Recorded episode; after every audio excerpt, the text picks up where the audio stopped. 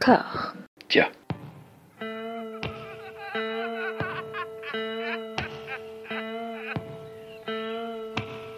And now for something completely different. Would you like to talk about the meaning of life, darling? Sure, why not? Philosophy for two? Right. Provided the movement never forgets that it is the inalienable right of every man or woman or woman to rid himself or herself or herself. Agreed. Thank you, brother or sister or sister. Where was I? I think you finished. Oh, right. I don't want to talk to you no more, you empty-headed animal food trough whopper. I fart in your general direction. Your mother was a hamster and your father smelt of elderberries.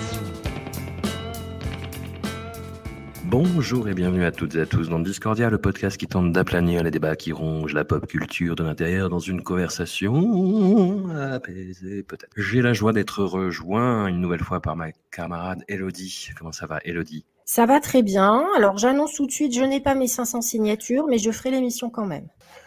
C'est bien, il faut que la démocratie se perpétue et s'exprime. Voilà. Nous voilà rendus à notre, euh, à notre marronnier.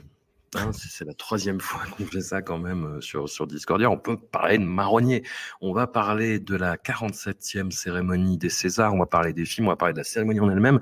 Mais pour commencer, je voulais te demander, toi, quel rapport tu entretiens avec cette cérémonie? Est-ce que c'est un must? Est-ce que c'est un rendez-vous inratable? Est-ce que c'est le pouls de la cinématographie française? Est-ce que c'est autre chose? Je ne sais pas, un cintre ou un gnou Bah, je crois que c'est une, une, habitude en fait. Hein, euh, vraiment, euh, quand j'étais petite, je regardais les Césars. euh, j'ai toujours été passionnée de cinéma, donc c'était vraiment le grand rendez-vous. Aujourd'hui, je n'en dirais pas autant, hein, bien sûr, mais j'aurais l'impression de, de, de rater quelque chose. Tu vois, c'est un peu comme les gens qui vont sur TikTok toutes les 30 secondes. Je, voilà, je, je regarde. Mais c'est vrai que bon, c'est plus une souffrance. Enfin, il y a y que qu'autre chose, quoi. On en est là aujourd'hui. Ah, Après, il se passe des choses depuis euh, depuis trois ans quand même. Tu vois, depuis qu'on a commencé, on a on a ouvert les années 2020, même si normalement ça ne commence qu'en 2021, mais on va dire que ça commence en 2020. Il se passe des choses depuis la 45e cérémonie, tu vois, qui sont au cœur d'enjeux euh, sociaux et sociétaux, voire politiques et politiciens, qui avaient toujours été là, qui avaient été toujours sous- sous-jacents. Tu vois, il y a cette espèce de de, de gag un petit peu récurrent de oh, bah, après ça c'était surtout dans les années 90-2000 mais il y avait toujours un intermittent qui venait parler du statut des intermittents les techniciens qui venaient se plaindre qu'ils étaient mal considérés ce qui est toujours le cas hein, d'ailleurs. On va on va y revenir. Il y a eu oh qu'il y a eu quelque chose de- d'absolument atroce qui s'est passé cette année d'ailleurs. C'est pas au niveau des techniciens mais on va on, on va en parler. Il s'est passé quelque chose d'absolument horrible. Et hum, il y a Jean Jean-Pierre Bacry qui vient toujours euh, gueuler et râler euh, Sauf l'année où, il- comme il l'a dit, je n'ai rien à dire, tout va bien, tout est parfait, je ne vois pas pourquoi je pourrais me plaindre, ce qui était, euh, ce qui était très chouette aussi. Ce qui était, ce qui était effectivement une façon de poser les choses de façon Voilà. assez incroyable. Bah, moi, mon, côté, en fait, c'est euh, j'ai un rapport de, de fascination-répulsion. Allez, pour Mmh. employer un terme euh, tarte à la crème avec cette cérémonie, je, je regarde ça comme d'autres, je pense, regardent des matchs de foot. C'est-à-dire que je suis vraiment, allez, allez, ouais, ouais, quoi, non, ah, voilà, j'exprime des sentiments très très euh, paradoxaux vis-à-vis de cette cérémonie, de- devant laquelle je ne me suis pas toujours ennuyé, très honnêtement. Moi, j'ai beaucoup aimé euh, les présentations par, euh, alors pas toutes, mais beaucoup de présentations par Édouard Baird et par Valérie Mhm. Lemercier. Je pense Mhm, qu'on est d'accord, voilà. tout à fait. Où, où il se passait vraiment quelque chose en termes de, de sketch, d'interaction avec le public, même quand c'était mal compris. Je me rappelle de Jean-Jacques Hano qui, de façon inexplicable, avait très mal pris une remarque d'Edouard Baird, qui disait notre réalisateur euh, le plus américain, Jean-Jacques Hano, et Jean-Jacques Hano il regardait Edouard Baird en disant mais je paye mes impôts en France, monsieur.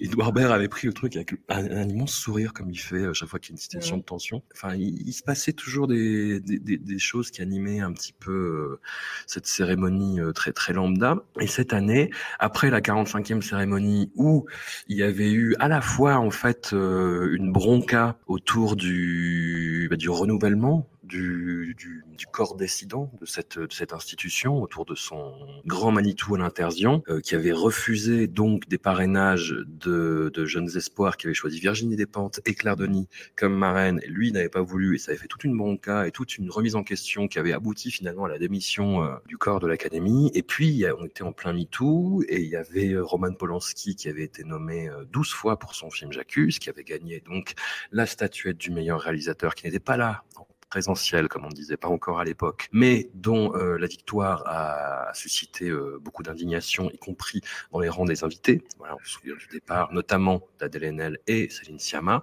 La 46e cérémonie des Césars l'année d'après était arrivée en pleine euh, épidémie, en pleine situation sanitaire, pourrait-on dire, pour euphémiser comme un sale. Et c'était une cérémonie qui avait, qui, je, pense que c'était ressenti dans, dans notre retour, qui était extrêmement tendue. Historiquement, en fait, le ou la ministre de la Culture est toujours présent à cette cérémonie, la Roselyne Machelot de façon assez subtile, c'est-à-dire qu'elle s'était fait interviewer sur le tapis rouge par euh, soit Laurie Choliwa, soit par euh, Laurent Veil, je ne me rappelle plus, je crois que c'était Laurie Choliwa.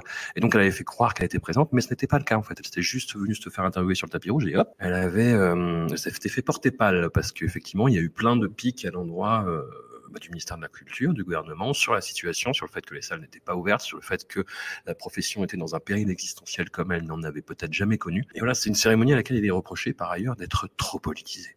Je ne sais pas si c'était vraiment le, le, problème. Moi, ce qui m'avait posé le plus de problèmes, c'était qu'il y avait une volonté de faire rire.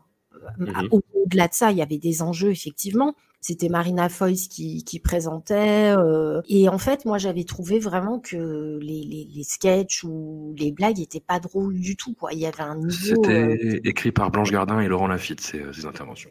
Bah, alors, sur le papier, il y avait tout pour que ce soit quand même. Euh, tu dis bah ça va enfin voilà ça peut ça peut être très cynique très dur mais très choquant entre guillemets mais bon ça peut faire du bien et en fait le résultat était vraiment pas terrible quoi Mmh. Donc, c'est ce qui avait. Enfin, moi, ça m'avait beaucoup, beaucoup gêné quand même. Je me souviens du sketch avec Nathalie Baye qui tournait autour de Vous êtes la mère d'eux. franchement, tu fais non, les gars. Non, c'est qui qui s'est dit que ça allait être drôle, quoi? Il y avait des mmh. moments qui étaient vraiment gênants et. Et effectivement, il y avait, il y avait une tension par rapport au fait que les salles avaient été fermées, par rapport à ce qui s'était passé l'année d'avant. donc, ça créait un truc qui était, c'était pas c'était pas super agréable quoi. Il y avait eu bah, la, fameuse intervention de Corinne Maziro qui s'était mise à nu, euh, le, le, corps euh, taché de sang qui était, qui était très impressionnante, hein, qui était une espèce de, de, de, happening auquel personne ne s'attendait et ça s'est vu. Et niveau cinéma, on était bah, dans cette espèce de d'entre-deux euh, un, petit peu bancal, un petit peu maladroit, quoi, des films entre des films qui n'avaient pas eu euh, la vie qu'ils méritaient en salle, bah, typiquement Adieu les cons d'Albert Dupontel, beaucoup de sorties qui avaient été reportées, des films qui étaient là c'est affreux ce que je vais dire, mais euh, on avait presque l'impression qu'ils étaient là par défaut.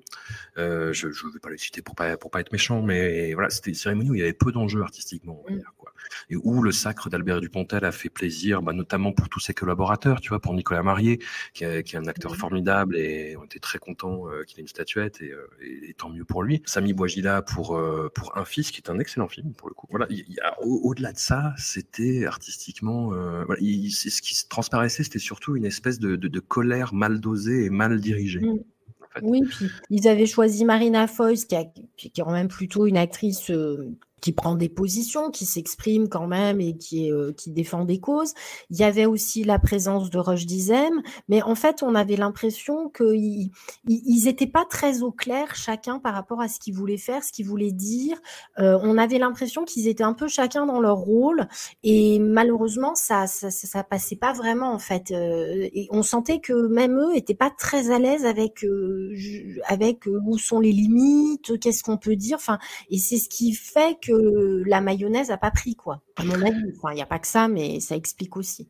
Et dans tous les retours, en fait, qu'il a pu avoir sur la cérémonie depuis euh, qu'on lui reproche d'être trop politisé, ça date pas de l'an dernier, il y a une énorme confusion entre euh, les gens qui parlent sur scène, qui s'expriment, qui peuvent avoir des discours effectivement revendicatifs, et l'académie en elle-même. Fait, il y a une confusion entre les deux, sachant que l'Académie des Césars, c'est un corps qui est très hétérogène, qui est constitué de 4600 membres. J'ai la fiche devant les yeux pour pas dire de bêtises contrairement en fait à ce que pensent beaucoup de gens, euh, je pense notamment à Pascal Pro qui a écrit un billet que je t'ai fait suivre sur le, fait que Bac Nord de Cédric Jiménez n'ait pas remporté de prix. On y reviendra. Le corps n'est pas uniquement constitué de gens qui prennent la parole euh, à cette occasion et, qui se font bien voir et qui montrent entre guillemets leur euh, leur bien-pensance politiquement correcte à tous les passants. Le corps de l'Académie des Césars, ce sont des réalisateurs, des réalisatrices, des acteurs, des actrices, certes, mais aussi des techniciennes, des techniciens, des exploitantes, des exploitants, des distributeurs, des agents. Enfin, c'est c'est beaucoup plus voilà, et hétérogène, comme je le disais, que, que ce qu'on voit bien en pensée, en fait. Et entre les deux, il y a souvent, euh, bah, c'est ce qu'on a vu ces dernières années, en fait, ben, des désaccords de fond, notamment l'année en 2020, ou qui devait être l'année du changement, justement, l'année où euh, euh, mettait fin à son règne pour ouvrir la voie à d'autres voies. Eh bien, il y a eu un repli euh, qu'on peut qualifier de, de, conservateur, en fait, dans euh, le fait de ne pas vouloir voir la société changer, de vouloir préserver certaines politiques des auteurs, certain sens de la politique des auteurs en récompensant Roman Polanski, typiquement. C'est plus compliqué que ce qu'on veut bien circonscrire, je trouve, dans les, dans les vues. Oui, bien sûr. Non, mais après cette, euh, ce débat, euh, ce procès qui est fait, euh, les Césars doivent pas être politiques, mais tout est politique. Quand, enfin, bon, je sais bien que c'est une évidence de dire ça, mais quand on a un film comme L'événement, adapté d'un livre d'Annie Ernaux, qui raconte donc un avortement dans les années 60, c'est politique surtout quand c'est Annie Ernaux qui, qui, le raconte. Quand on les illusions perdues, je l'ai pas vu, mais apparemment c'est un film, la, version qu'en a fait Giannoli est très en écho et c'est le début du capitalisme et apparemment ça, ce que ça dit de la presse est, valable aujourd'hui. Donc Bon, Onoda, c'est un film politique, entre autres. donc, je je vois pas bien euh, Bac Nord quand on voit. Alors, la récupération qui en a été faite, mais quand tu parles de la police, quand tu parles de, mais quand tu parles de la société, euh, c'est forcément politique. C'est donc cette idée, euh, elle est déjà dès le départ, elle n'a pas lieu d'être. Donc après, on reproche à des gens de pas, enfin, de venir pour euh, effectivement euh, parler de sujets, enfin, ne pas suffisamment être dans les cotillons et se servir de de cette tribune que sont les Césars pour euh, alpaguer le ministre ou pour tenir des propos sur ci ou sur ça. Mais bon, je veux dire, et heureusement que les films sont, sont politiques, que la littérature est politique. Enfin, c'est juste, ça, ça, parle de la vie de la cité, quoi. C'est une vision aussi sur le monde, sur ce qui nous entoure. Donc c'est un faux problème. Après, si on veut que ça soit la fête, faudrait peut-être aussi euh, faire des cérémonies qui sentent un peu la fête, quoi, pas comme cette année. Mmh. Je pense un peu, quoi.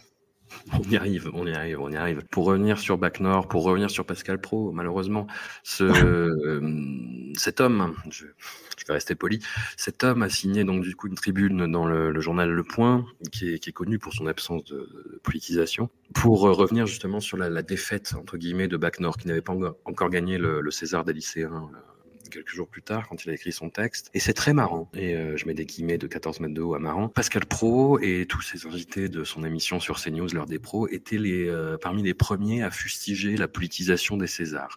Le côté, euh, oh là là, pas de politique dans mon cinéma. Déjà, je pense qu'il y, a une confusion, en fait, y compris chez le réalisateur de Back North, Cédric Jiménez, entre politique ce que les choses sont forcément, parce que ça veut dire parler de la vie de la, la, société, de la cité, de tout ce que vous voulez, enfin de choses qui existent en fait. Donc tout est politique.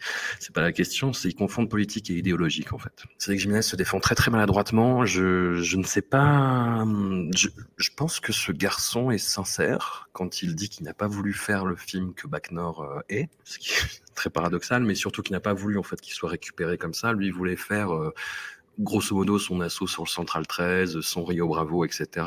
Et puis en étant très en, très empathie avec ces personnages que ceux qui sont des, gens de la vérité du monde réel, comme on le, comme le dit le camarade Karim Debache, et qu'il a rencontré et qui était très touché par leur récit et sans faire de travail de journaliste, qui a fait un travail vraiment de fiction en fait. Mais on, a beaucoup, euh, je sais pas, on a, discuté avec des camarades de, la comparaison entre euh, Bac Nord et Enquête sur un scandale d'État, qui est actuellement à l'affiche de Thierry de Peretti, qui sont deux films très très différents, mais qui commencent par la même précision, c'est-à-dire que c'est inspiré de faits réels, mais ce film est une fiction. Mais les, autant le film de Thierry de Peretti, Enquête sur un scandale d'État, qui est quelque chose de vraiment passionnant, s'inscrit dans, dans, plein de, de, repères euh, réels, lui aussi, puisqu'on voit beaucoup de, notamment de conférences de rédaction, de, de Le journal est énormément cité et reprend énormément d'éléments réels, mais il y a une vraie démarche cinématographique derrière dans la façon dont les événements s'agencent, dans la façon dont les personnages discutent en permanence et dont le réel est flouté, en fait. C'est un film qui assène c'est un film qui euh, se défend de faire de la politique, mais qui en, mais qui en fait vraiment déjà en, en, dévoilant une affaire inspirée de faits réels, et puis par cette euh, deuxième moitié de film en fait. C'est-à-dire que oui, si, le film était tout à l'image de la première moitié, c'est-à-dire une espèce de immersion, action dans les banlieues, avec euh, cette façon très très particulière et très maladroite, là aussi, on va dire, de représenter euh, les cités nord de, Marseille. Mais il y a cette deuxième partie qui est une, une apologie de ces personnages principaux et qui se finit sur des cartons qui disent, bah lui, il s'est passé ça, lui, il est devenu ça. Et, voilà, c'est ces deux démarches complètement différentes, en fait. Et comme je disais, Pascal Pro et, toute sa clique de, de l'heure des ponts ont été les premiers à, regretter le, le côté politisé, mais si tu lis la, tribune de Pascal Pro dans Le Point, qu'est-ce qu'il dit? Il ne juge pas. Euh, enfin, si, il dit, que les acteurs jouent bien, grosso modo, et qu'il euh, y a des scènes d'action. Mais voilà, c'est tout pour le côté critique artistique. Il oublie aussi, euh, je pense que c'est involontaire. Il cite tous les acteurs nommés qui n'ont pas eu de récompense, et le seul qu'il oublie, c'est Karim Leclou, je pense. c'est involontaire. Si tu lis sa tribune, il te dit le film parle d'une réalité, et c'est parce que ce film parle de cette réalité qui n'a pas été récompensée. Bah, bah tu reproches au film d'être. tu reproches à l'Académie, du coup, de, ne pas être poétisé. Enfin, c'est bizarre. C'est bizarre. Oui, non, mais l'année dernière, enfin, oui, c'était l'année dernière. Il y avait eu Les Misérables de la Julie qui avait été récompensé. Donc, euh, bon, je, je l'ai pas vu, non, je l'ai pas vu Les Misérables. C'était l'année d'avant. C'était l'année d'avant. L'année d'avant, voilà. C'est pas, non, mais c'est pas le problème. Le, le vrai problème, c'est comment Bac Nord s'est retrouvé à Cannes je ne comprends pas comment ce film, qui n'est pas, à mon avis, un bon film, qui n'apporte rien de neuf. Alors, effectivement, c'est inspiré d'une histoire vraie, mais je ne comprends pas ce qui s'est passé autour de ce film. Parce que, très honnêtement, tu peux pas dire, euh, enfin, quand je vois qu'il était quand même nommé comme meilleur réalisateur, je pense, euh, en termes de réalisation, faut arrêter. Ils sont tous en train de te dire, ouais, la scène quand ils rentrent dans la cité, bon, ça va. Je veux dire, faut, faut pas exagérer. Enfin, et donc, ce que je comprends pas, c'est ce qui s'est passé dès le départ. Je sais pas à quel moment il y a quelqu'un qui s'est dit, putain, Bac Nord, ah non, mais là, on tient un truc. Et après, il y a eu un espèce d'effet boule de neige. En plus, et notamment en France, on voit bien que les films euh, policiers, on va dire, c'est quand même un sacré problème. On a fait toute une émission sur Olivier Marchal. On voit bien qu'il y, a, quand même un rapport qui est pas très réel. Ceci étant, il y a quand même eu entre-temps des séries comme Engrenage qui pour dépeindre le milieu de la police, etc., et les rapports euh, qui pouvaient se faire avec le trafic de drogue, avec euh, les migrants, etc., qui, à mon avis, étaient beaucoup plus justes et euh, qui abordaient un peu mieux les choses. Mais on a l'impression qu'il y en a pas beaucoup qui ont vu Engrenage. Mais c'est vrai qu'on est dans une mythologie. Il faut le flic un peu abîmé par la vie, le flic ripou, mais en même temps, c'est le système qui veut que. Enfin, on, on, est toujours dans ces mêmes thématiques. On ne sait pas. ça manque aussi de point de vue quoi. Enfin, en tous les cas, on voit bien qu'effectivement, être dans l'empathie avec ces flics, enfin, ça, moi, ça me fait marrer quand aussi tous les hommes politiques disent ouais, Bac Nord, regardez Bac Nord, c'est trop la vie. Tu fais bah si la vie c'est des flics ripoux, les gars, euh, c'est pas chouettos non plus, quoi. Faudrait peut-être un moment. Euh, je veux bien qu'on dise ouais, les gars, mais enfin bon, les mecs, ils sont motivés par quoi, les flics, par avoir une plus grosse baraque, par avoir de la thune à la fin du mois. Enfin, tout le monde. À ce moment-là, tout le monde est ripou, quoi, parce que tout le monde a envie de mieux. Hein. C'est pas avec les salaires qu'on a que. Donc, je comprends pas trop. Il y a ce problème d'une espèce de mythologie euh, de la police et des voyous et des machins qui, qui font qu'on a quand même souvent des films qui sont à côté de la plaque. Quoi. Sauf Engrenage qui arrive très bien et qui, qui reste un, divertissement de qualité très bien écrit, tout, tout en refusant euh, justement de comment dire de, de, de, jouer la célébration aveugle du corps policier. Il y a beaucoup de maladresse dans Engrenage. On, on, avait fait un épisode aussi, on avait parlé de la saison 4 mmh. avec euh, les espèces de terroristes de l'ultra-gauche qui étaient... Euh, qui, était un petit peu tendax. Le, le, la saison 3 sur le serial killer, pareil, ça, ça lorgne vers un imaginaire américain qui est, euh, voilà, qui, qui, a eu quelques correspondances en France, mais qui est quand même très très marginale. Et mais c'est surtout voilà la, la, la, description du corps policier et qui tombe sur les mêmes finalement les mêmes discours que Bac Nord, c'est-à-dire cette exigence de la hiérarchie de faire du chiffre, ce manque de moyens euh, endémiques, cette déconstruction systémique de de l'institution. Et mais sauf que ça le développe en fait, sauf que ça le développe, sauf que les personnages sont mieux écrits, sauf que ce ne sont pas des personnages fonction euh, bêtes et méchants, voilà. Et et c'est célébré dans le dans le corps policier. C'est des portraits qui sont très sombres, mais Gilou, qui est un peu toujours sur le, sur le fil du rasoir dans la série Engrenage du policier intègre et du ripou euh, cocaïnomane, c'est une idole dans le corps policier en fait. Parce que, euh, parce que euh, beaucoup de policiers se reconnaissent justement dans ce côté qui n'est pas manichéen en fait. Mmh bah oui, mais qu'est-ce que tu veux que je te dise, moi En France, Rien. Il y a, non, il y a un gros mépris euh, par rapport aux séries en France. Hein. Il y a le cinéma et les séries, mais je crois qu'il ferait bien de regarder certains réalisateurs quand même ce qui se passe dans les séries, quoi. Ce serait pas mal. C'est ça, bah, bah, d'autant que, tout, comme tu le disais, tout, on, a, on a trop parlé de Bac Nord, on en parle trop à chaque fois. Bah mais la, scène, la fameuse scène d'assaut de Bac Nord où tout le monde était là, ah, incroyable. Enfin, Après, on est des spectateurs euh, peut-être blasés, tu vois, par rapport à ce genre de scène d'action. Moi, j'ai revu euh, la série The Shield, en intégralité il n'y a pas longtemps. C'est une série qui a vieilli hein, qui date du début des années 2000, qui a, qui a 20 ans dans le buffet quand même, tu vois, où il y a des tics de mise en scène qui sont un peu relous avec ces espèces de zoom intempestifs sur les personnages qui parlent pour essayer de rythmer l'action, les caméras portées, où ça rend le truc un peu visible. Et putain, quand il y a une interpellation, une interpelle, quand il y a une interpelle dans The Shield, putain, c'est autre chose que cette scène de Back North, quoi. Enfin, c'est... Ça, ça, envoie le... quoi. Ça, ça envoie le steak. Oui, oui, non, mais il y a une violence, y a... mais il y a un Michael Chiklis aussi. Hein. Voilà. Tout à fait. C'est vrai. Gilles Lelouch, tu ne seras jamais Michael Chiklis. Parlons des autres films, Elodie. Parlons des autres films parce que cette année, contrairement, je vais être méchant toujours, contrairement à l'an dernier, là, on avait quand même du gros biscuit. On avait. Euh... Du cookie, monsieur, du cookie. Bah oui, moi j'avais trois films dans les derniers euh, nommés, c'est-à-dire la catégorie meilleur film. Trois films, s'ils avaient gagné, ça m'aurait pas posé de problème. Et eh ben le, le, vainqueur Illusion perdue de Xavier Giannoni en fait partie. Xavier Giannoni, réalisateur extrêmement euh, intéressant, même si moi je trouve inégal. Bah, tous les films me passionnent pas à égale mesure, mais euh, à l'origine, je sais, je crois que tu avais beaucoup aimé aussi. Oui, oui ça date, hein, ça, ça nous rajeunit pas, mais j'avais beaucoup aimé effectivement. Voilà, bah le, le, film qui est à l'origine, a priori, des problèmes qu'il a avec son producteur et qui expliquait peut-être d'ailleurs son absence, euh, parce qu'il y a des problèmes avec son, son producteur historique, Edouard Veil, qui était nommé, en l'occurrence, pour euh, Aline de Valérie Le Mercier. Euh, là, ils en sont euh, vraiment au, stade salle judiciaire. Et ces problèmes ont commencé avec le film à l'origine, qui a été sous-budgétisé, qui a coûté beaucoup plus que ce qui était prévu. voilà, il y a des soucis avec EuropaCorp. Bref, Xavier Giannoli a continué, bonhomme allant, sa carrière pour faire bah, ce qui est l'aboutissement de sa carrière, alors que tu n'as pas vu malheureusement, mais que je te conseille euh, vraiment et que je conseille aux auditeurs. Bien sûr, mais bien sûr, non mais ça c'est la, la sortie de route, c'est la sortie de route. Il en fallait une, il l'ai faite. Voilà.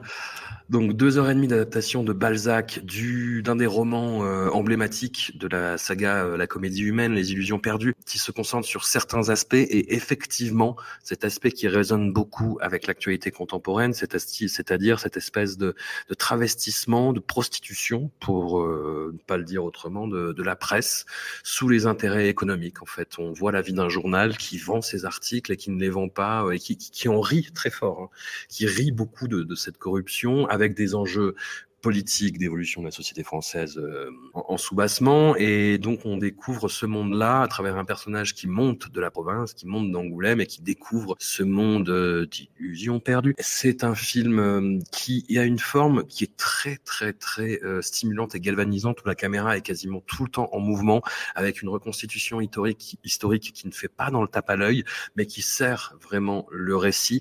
Le casting, pareil, ça, ça, ça en envoie presque trop on a du Cécile de France, du Vincent Lacoste, euh, de Jeanne Balibar, du Gérard Depardieu, du euh, Jean-François Stévin dans un de ses derniers rôles. Excuse-moi, tu disais Xavier Dolan. Xavier Dolan qui est excellent dans le film et euh, voilà les gens qui me connaissent savent le, le peu d'affection que j'ai pour euh, l'œuvre de réalisation de, de, Xavier Dolan mais je dois reconnaître qu'il est excellent dans le film vraiment euh, Benjamin Voisin le, le, rôle principal mmh. qui a été euh, qui a été récompensé euh, lors de cette cérémonie et c'est c'est hum, un, un film qui emprunte un procédé moi qui d'habitude me laisse toujours que je trouve un peu facile euh, c'est l'utilisation de la voix off qui récite énormément de passages clés du, du livre. Moi, j'aurais tendance à penser, tu vois, que ce, ce, procédé chez des réalisateurs qui sont moins assurés que Xavier Janoli sur ce coup-là, bah c'est un peu une béquille. En fait, c'est euh, pour rappeler, hey, euh, quand même, on adapte quelque chose de grand, donc s'il vous plaît, un petit peu de respect.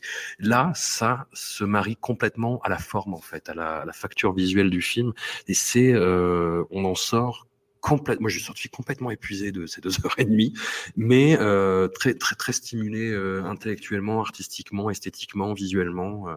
Bah, L'usage de la voix off, quand c'est bien fait, c'est, je pense notamment à la douleur d'Emmanuel Finkiel, où on a le texte de Duras qui est dit. Je trouve Exactement. Que quand c'est bien fait, ça rajoute. Parce que, effectivement, quand on a des gens comme Balzac, comme Duras, qui est en plus cette langue, euh, ça, ça, permet une immersion et on est, on est vraiment, je, quand c'est bien fait, ça rajoute au film. Et il faut savoir que cette idée de voix off, c'est pas Gianoli qui l'a eu, c'est Xavier mmh. Dolan. Qui, D'accord voilà, qui en fait sortait d'un film qu'il avait tourné et où toutes ces scènes ont été coupées au montage. Donc il, s'en est pas plein, il a dit ça arrive et ce qui compte c'est l'intérêt du film. Mais quand il est arrivé sur le tournage des Illusions perdues, il s'est dit avec tous les gens qu'il y a, je vais encore passer à la trappe. Alors il s'est dit pourquoi pas m'assurer la voix off? Et il a suggéré Gianoli, oh, je sais pas. Et puis tout compte fait, il a trouvé l'idée euh, plutôt pertinente. Donc voilà comment euh, on a la voix off de Xavier Dolan dans les Illusions perdues. Eh ben, écoute, Xavier Chou, euh, GG, bien joué. Voilà. On avait ensuite Annette de Léos Carax, cinéaste qui m'a toujours laissé froid. Je vais me faire des tas d'amis en disant ça. Enfin, j'ai eu beaucoup, beaucoup de mal euh, avec son cinéma, euh, jusqu'à Annette, euh, qui m'a, pareil, qui ne m'a pas transporté autant que l'immense majorité de la critique française, mais auquel je reconnais d'indéniables euh, qualités euh, à tous les niveaux. C'est-à-dire que le, le, projet est fascinant, l'exécution est absolument incroyable. Après, moi, je je, je sais pas, c'est peut-être le, je suis, je, je, me suis pas autant enthousiasmé pour la musique des Sparks. Je pense que beaucoup de gens, euh, le côté euh, Jacques Demy chantant tout le temps, moi, ça m'a un peu, euh, ça, ça m'a un peu plombé au bout d'une heure, une heure et demie de film aussi. Mais il y a des euh, un truc que j'ai l'habitude de dire, c'est qu'il y a des fulgurances, mais putain, paye tes fulgurances, quoi. C'est-à-dire que c'est un film que j'ai joué euh, au, au, cinéma où je travaille et j'allais dans la salle voir des petits bouts, euh, bah, notamment le fameux plan séquence autour du chef d'orchestre, évidemment.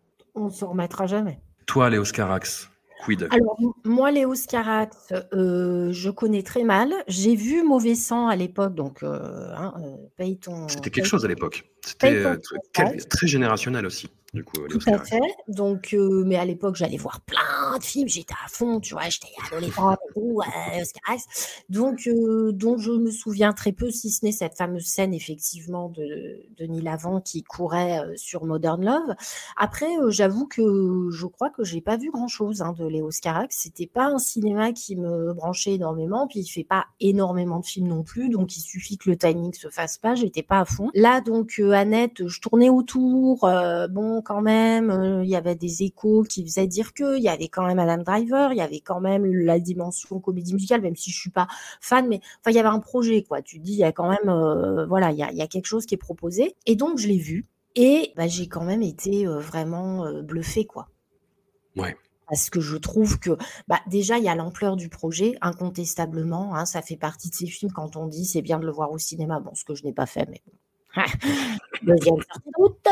Euh, mais voilà, c'est ce que je trouve super intéressant avec, avec Léo Scarac, c'est dès l'intro, cette fameuse intro où on est en studio avec les Sparks, etc., et cette chanson qui commence, il y a cette idée de dire aux gens, vous allez voir une fiction. Et ça, je, trouve que c'est quand même super intéressant de le dire parce que on parlait de Bac Nord et des films Histoire vraie et qui souvent sont des pièges pour toute critique parce que à partir du moment où tu dis euh, ouais mais le film il est pas terrible ah ouais mais c'est une histoire vraie tu fais oui mais je veux dire euh, après ça reste un objet filmé avec un point de vue réalisation et ça on peut le critiquer on ne remet pas en cause euh, voilà alors pour peu qu'on parle d'une personne euh, qu'on fasse le portrait d'un individu qui a fait des choses bien dans sa vie tu ne peux plus émettre aucune critique sur le film donc je trouve que cette idée de fiction Je trouve ça vraiment très intéressant de dire c'est du cinéma. Euh, c'est pas la vraie vie. Et effectivement, c'est pas la vraie vie. Dans la vraie vie, on chante pas. Dans la vraie vie, euh, les enfants ne sont pas des pantins, enfin, au sens propre. Hein, au sens Mhm. malheureusement ça arrive. J'aime beaucoup cette démarche-là. Après, effectivement, il y a,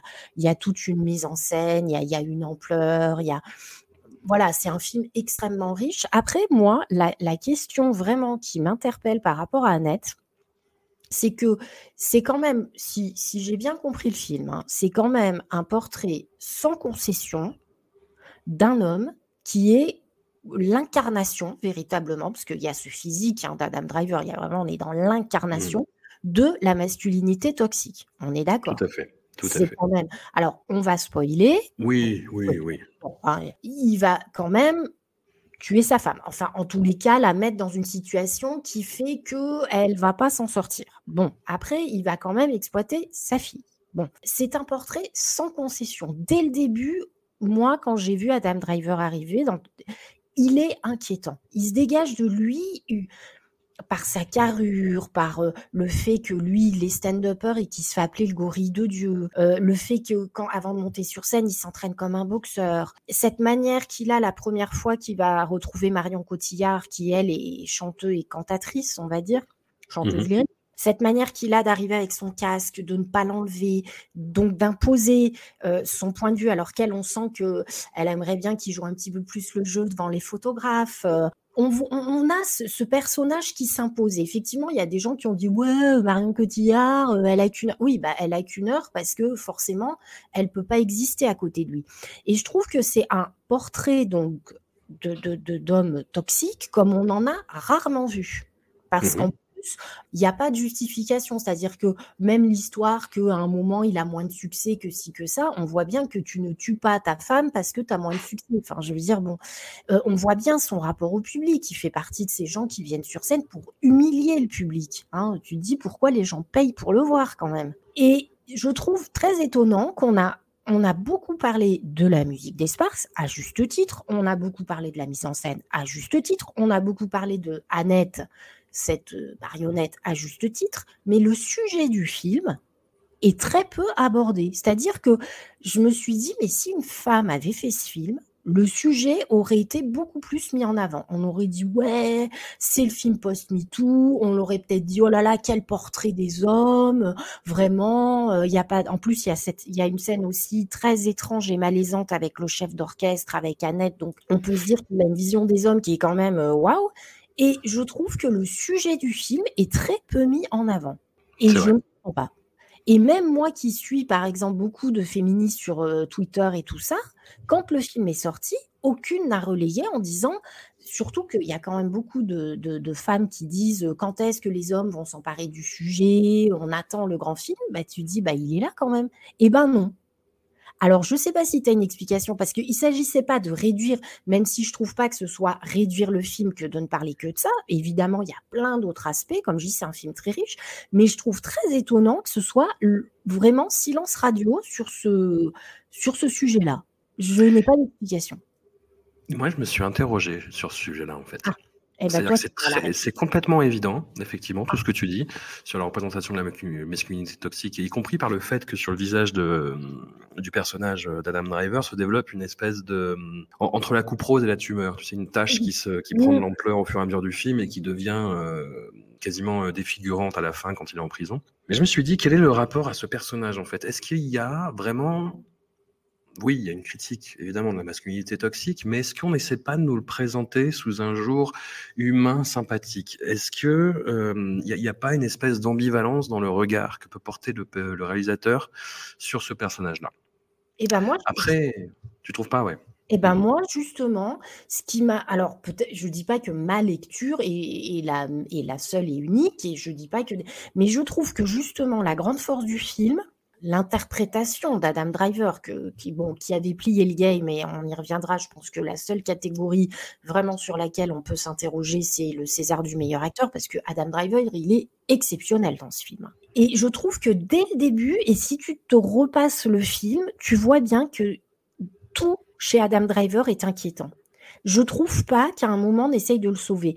Et même cette image, quand on le voit euh, s'entraîner, comme je disais, comme un boxeur, on nous le rend pas fascinant. Enfin, je pense pas que. Ou alors, si des gens se disent putain, ce mec il est trop cool, faut qu'ils appellent le 3919. Je veux dire, il y a un souci quand même. Mais je trouve que justement, tout le film, et dès le début, il y a il y a ce côté effectivement menaçant. Par exemple, quand il y a cette chanson, euh, cet extrait qu'on a vu où il chante avec Marion Cotillard, on s'aime tellement, etc. D'ailleurs, dans mmh. le fait répéter les paroles tout le temps, on se demande s'ils sont pas en train d'essayer de se convaincre qu'ils s'aiment beaucoup, parce qu'il y a cette idée, je trouve que dès le départ, l'histoire, elle est foirée quand même. Hein. Il, y a, il, y a, voilà. il y a aussi ce rapport aux médias. Est-ce que c'est pas ce que les médias veulent voir, les couples qui chantent, etc. Et on a ce plan d'Adam Driver derrière Marion Cotillard qui avance ses mains vers son cou, des pognes en plus euh, d'Adam Driver, euh, voilà. Et c'est pas un geste rassurant, c'est pas, on se dit pas il va l'enlacer, c'est pas au niveau de la taille, c'est au niveau du cou. Et il y a plein de choses. La scène des chatouilles, par exemple, où on a au début, on les voit tous les deux, effectivement, c'est le temps de l'amour, et il, la bloque sur le lit, lui fait des chatouilles, elle, elle dit non, comme, comme les enfants, comme souvent les chatouilles, euh, on dit non parce que voilà, mais on les veut quand même. Et moi, cette scène, je me suis dit, punaise, mais en fait, vu l'envergure du gars, le jour où il le fait plus pour rigoler, ça va mal tourner. Et quand tu vois qu'à un moment sur scène, il arrive en disant j'ai tué ma femme en lui faisant des chatouilles, j'ai dit mais bien sûr, mais évidemment c'est donc alors je sais pas si c'est moi qui étais particulièrement pourtant je connaissais pas tant que ça l'histoire avant de voir Annette. Donc je guettais pas les signes mais je trouve que quand tu te repasses le film à aucun moment on essaye de te dire, même cette histoire qu'il aurait plus de succès, même quand il est par exemple au tribunal et qui dit euh, justement, quand on lui dit, jurez-vous dire toute la vérité, rien que la vérité, et qui dit non, parce que sinon vous me tueriez pour ça. Typiquement le mec qui, sait que le jour où sa femme est morte, il n'y avait que lui et il va pas se tirer une balle dans le pied. Donc je trouve que jusqu'au bout, il nous est présenté quand même. Et puis après, ça va crescendo. Il y a le fait qu'il exploite sa fille, le fait qu'il tente quand même d'assassiner euh, le chef d'orchestre. je veux dire, et, et la fin, à travers le personnage d'Annette, ou ce qu'elle lui dit, c'est terrible, quoi. Enfin, il y a à, aucun moment, je trouve, on ne peut avoir d'empathie pour cet homme. Je, je, trouve que la manière dont nous le décrit Léo Scarax, il n'y a pas d'ambiguïté, justement. Après, Adam Driver, je trouve qu'il a justement su être sur le fil d'un personnage extrêmement charismatique par cette envergure physique qu'il a, ce, visage, le, fait qu'il soit sur la moto, le casque, le, peignoir de boxeur, et en même temps, il est tout le temps inquiétant, je trouve. Et c'est ce qui mmh. fait qu'à aucun moment on se dit putain il est trop cool ce gars quoi. Enfin moi personnellement, c'est pour ça que j'étais très étonnée que le film euh, ne, que ce sujet-là ne soit pas mis en avant. Même le fait quand il lui dit, euh, quand il dit à Marion Cotillard qui meurt sur scène, il lui dit tu meurs très bien, j'adore ta façon de mourir. Enfin, il y a des trucs, c'est quand même. Euh, ou quand il revient de son spectacle et qu'elle lui dit ça s'est passé comment? Et il dit en parlant du public je les ai massacrés. On voit bien. Enfin, tout est très clair quand même dans son rapport aux choses et aux autres. Donc, euh, pour moi, il n'y a pas d'ambiguïté. J'entends. J'entends. On boucle le tiercé des, des trois films incroyables qui ont trôné sur cette cérémonie avec Onoda, 10 000 nuits dans la jungle d'Arthur Harari. J'avais plutôt apprécié le, long métrage précédent, Diamant Noir, sans être complètement euh, renversé sur ma chaise. Mais alors là, je, crois que personne ne s'attendait à un tel accomplissement. En fait, il y avait eu euh, des projections de presse en amont du festival de Cannes du film.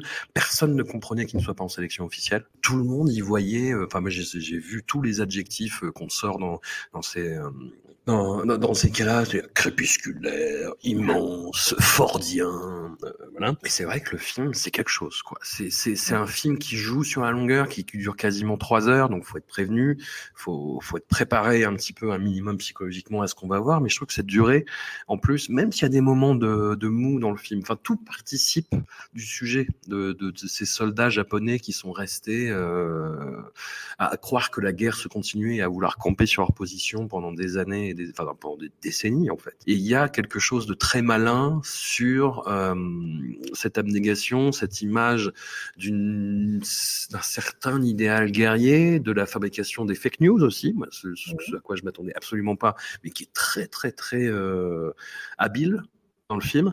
Moi, je, je euh, moi, ce, ce qui me faisait peur, surtout, c'est que même chez tous les réalisateurs qui ont la plus grande bienveillance possible vis-à-vis de leur sujet, la mentalité japonaise et la mentalité guerrière japonaise est tellement particulière que quand tu la représentes à l'écran sans être complètement euh, pénétré de cette culture depuis au moins euh, des décennies, il va y avoir une tentation à la caricature. Et là, j'ai trouvé que non j'ai trouvé qu'il y avait une justesse dans toutes les représentations, dans toute la façon d'aborder la culture japonaise et cette, euh, cette résilience et, euh, et, et, tous ces attributs qui sont souvent traités de façon cliché dans le cinéma occidental. Là, il y avait une justesse de ton, une hauteur de vue par rapport au sujet et, euh, et putain, quel film quoi. Mm. Quel film Onoda quand même. Mmh. Bah, c'est porté, c'est porté aussi par euh, de très bons acteurs. Hein. Ouais, il y a, ouais, il y a, il y a, c'est à hauteur d'homme. Enfin, on part dans cette histoire avec ce personnage, mais c'est vrai que tout est très pertinent. Alors, c'est, c'est sûr que les gens, si tu leur dis 2h45 avec des mecs qui restent à attendre, euh, qui n'ont pas compris que la guerre était finie, c'est pas vendeur sur le papier. Mais en fait, euh, quand tu le vois, je trouve ça passe très bien. Mmh. En plus, bah, il y a quand même une logique à faire un film un peu long sur quelqu'un qui a passé quand même 30 ans après la fin de la guerre. Hein, donc, on peut pas dire qu'il est resté 6 mois de plus, le gars, 30 ans quand même. Waouh Et je trouve qu'il le gère bien. Et puis, il y a, y, a, y a, effectivement cette, euh, ce côté minimaliste en fait parce que ben un moment ils sont là et ils sont juste là en fait. Alors bon ils vont chercher à bouffer ils font un peu des trucs. Et puis ce passage qui est, vraiment formidable quand tout d'un coup ils voient qu'il y a des gens qui sont nus sur l'île et qu'on leur envoie plus ou moins un message et eux ils restent dans leur idée que c'est un piège et ils décodent des choses et il y a tout ce processus pour en arriver à se dire qu'en fait il faut qu'ils aillent sur telle rive et il y, y, avait un haïku il faut lire différemment et tout. Et ça ça crée un petit moment comme ça où ils sont tout contents comme des gosses d'avoir compris ce qui se passait. Et c'est non, non, c'est pas du tout ennuyeux. C'est porté par une euh, superbe interprétation et il y a vraiment une pertinence du sujet. C'est vrai que cette année, il y avait quand même des films où, où, les gens avaient des choses à dire. Quoi, il y avait une intelligence dans les dans les sujets qui étaient portés à l'écran euh, qui est remarquable. Quoi. Et là, vraiment, euh, c'est c'est très chouette. Puis bon, alors là, pour le coup, c'est vrai qu'il y a toute la fin aussi, ce personnage qui tout d'un coup euh, va comprendre ce qui s'est passé et euh, qui en même temps n'arrive pas, à, on voit bien qu'il en fera jamais le deuil. Enfin, et, et, puis il a passé à côté de sa vie quand même. Enfin, enfin, il s'est fait une vie, mais est-ce que c'est celle-là qu'il qui avait espéré? Je suis pas sûre, quoi. Et puis, il y a le rapport aussi qui est très bien fait euh, en, entre hommes, parce qu'ils vont se retrouver finalement à deux, et on voit que c'est euh, bah, c'est un couple, quoi, dans le bon sens du terme. Enfin, il y a une amitié, mais on est loin des clichés des mecs, ah, potos, je te tape dans le dos, etc. Mais voilà, ça fonctionne, c'est un binôme, on est là pour l'autre, ils sont sur la même longueur d'onde. Non, non, c'est un très chouette film. Hein. Bon, on va finir le tour d'horizon de, de, la catégorie meilleur film. On n'a pas vu l'événement de Ready One, comme, ah comme on le disait. On s'en excuse, c'est une sortie de route. On a vu par contre tous les deux Aline de Valérie mmh. Lemercier. Mmh. Alors, quel film étrange? Quel mmh. film étrange, euh, Aline de Valérie Lemercier. Euh, je m'attendais pas du tout euh, à, à, à, voir, euh, à voir ça. J'étais très partagé à la sortie. Alors j'ai vu euh, le film en avant-première dans une salle avec des fans de Céline. et, et, ça, c'était génial. Franchement, ça, j'ai ouais, adoré ouais. parce que qu'il y avait une chanson, euh, elle, elle, levait les bras et elle se mettait à chanter, et c'était super. Et ça participait vraiment, en fait, de, bah, du propos du film, hein, quasiment, quoi, qui tourne beaucoup autour de, bah, de la gloire et de la célébrité, euh, beaucoup plus qu'autour du, du, processus créatif, qui était un petit peu le l'axe des biopics euh, musicaux de cette année. Non, Aline, c'était vraiment, voilà, la création d'une icône, quoi. Et moi, j'étais très surpris par les effets spéciaux au début, par le comment dire, le rapetissement numérique et le fait de coller le, le, visage de Valérie Lemercier sur des enfants ou des adolescents ou de, ou de la rapetisser par ouais. rapport aux autres acteurs, ça, ça m'a vraiment, j'ai eu l'impression d'être, mais je, suis, je suis chez Cronenberg tout d'un coup, tu vois. Bon, j'exagère, mais voilà. Et puis, euh, moi, je trouvais que le côté, euh, bon, histoire d'amour, euh, le fait de célébrer euh, cette cellule familiale, c'était très beau mais il y a quand même le côté euh, son mari l'a fait bosser comme une bête de foire, mais c'est normal parce que c'est une grande vedette. Et ça, j'étais un peu chafouin là-dessus, on va dire. Ouais, bah c'est-à-dire que Aline, euh, bon, il y a la démarche de Valérie Lemercier qui a toujours dit très clairement qu'elle était fan, donc euh, ça, ça, part voilà dans mon sentiment. Euh, il y a effectivement ce personnage hybride qu'elle crée en étant elle en Céline Dion. Donc, c'est une espèce de fusion aussi quand elle est sur scène, puisqu'on ne peut pas s'empêcher de voir Valérie Lemercier. Hein. donc, il y, a cette espèce de superposition que je trouve plutôt pas mal, même si je trouve que les passages sur scène sont pas les plus réussis. Les playbacks sont pas bon, voilà. Je trouve très amusant, effectivement, de la voir petite avec sa tête de Valérie Lemercier. Voilà, c'est un peu comme Annette, en fait. Hein. Il y a un rapport aux enfants qui est très étrange euh, dans le cinéma. Après, moi, ce qui m'a dérangé dans le film, c'est que c'est un hommage, et j'en suis convaincue, parce qu'il n'y a aucune volonté. Enfin, je sais que du côté des, parents de Céline, enfin, de la famille de Céline Dion, ils l'ont mal pris. Je comprends pas tellement pourquoi, parce qu'elle montre une famille aimante. Enfin, je ne vois pas ce qui les a chiffonnés, mais bon, bref, je ne suis pas la famille de Céline Dion. Ce qui m'a dérangé, effectivement, c'est que à aucun moment on ne voit Céline Dion intervenir dans quoi que ce soit.